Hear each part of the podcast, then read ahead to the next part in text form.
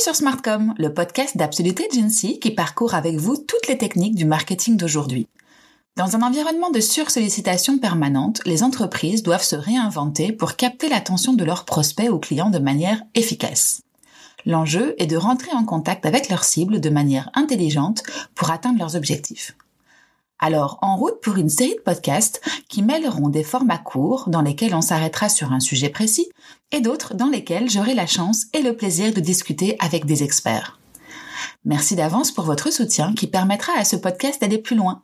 Une petite note 5 étoiles sur Apple Podcast, un gentil commentaire ou encore un abonnement pour ne rien rater des prochains épisodes serait parfait.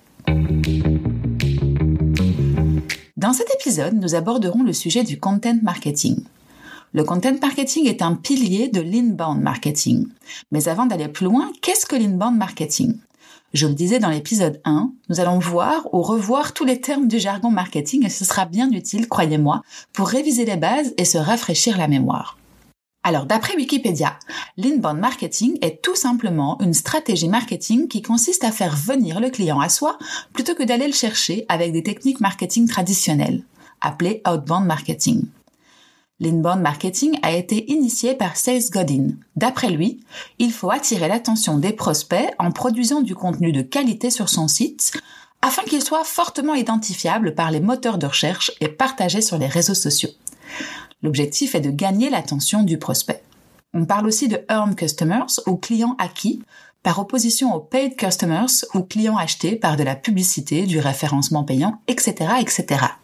Le but de l'inbound marketing est de permettre aux entreprises de créer une véritable relation avec leurs audiences à toutes les étapes du parcours utilisateur. En se basant sur un marketing personnalisé et non intrusif, et en comprenant les attentes et les problématiques de ses clients pour y répondre de la meilleure manière et surtout de la manière la plus personnalisée. Toute la méthodologie de l'inbound marketing est donc construite autour de la production de contenu correspondant aux différentes étapes du parcours d'achat.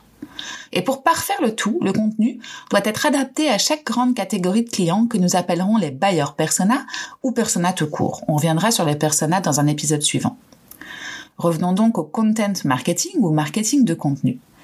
Cette stratégie marketing long terme consiste donc à créer du contenu pertinent et à forte valeur ajoutée pour vos cibles.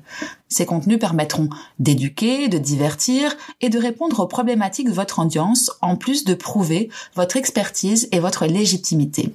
Dans la forme, le content marketing peut se présenter sous différents formats, qu'il s'agisse de newsletters, d'articles de blog, de podcasts, de vidéos, de livres blancs, de webinars et j'en passe.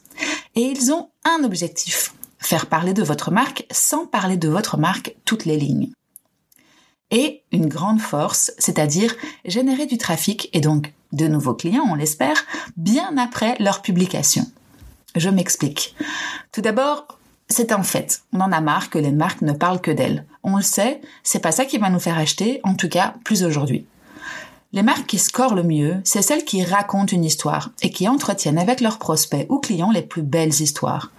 Le why de Simon Sinek, mais on y reviendra dans un autre épisode. Se pencher sur le pourquoi d'une entreprise ou d'un produit permet de définir les valeurs sous-jacentes ou la mission que se donne l'entreprise. On peut donc raconter les choses différemment sous cet angle-là et rendre sa marque plus inspirante. Ensuite, on le sait, des contenus de qualité et en plus optimisés pour les moteurs de recherche seront plus visibles. Ils survivront ainsi à l'épreuve du temps et seront présents sur le long terme pour faire parler de vous encore et toujours sans devoir y remettre du budget, à l'inverse des campagnes paid. C'est donc tout bénéf pour vous, car vous pourrez alors mettre votre énergie dans d'autres stratégies d'acquisition en parallèle en laissant agir votre contenu créé.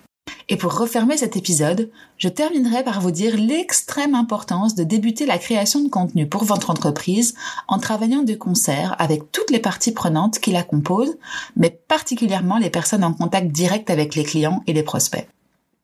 Eux seuls sont à même de vous donner les problématiques de vos cibles, les questions qu'ils se posent ou leurs besoins.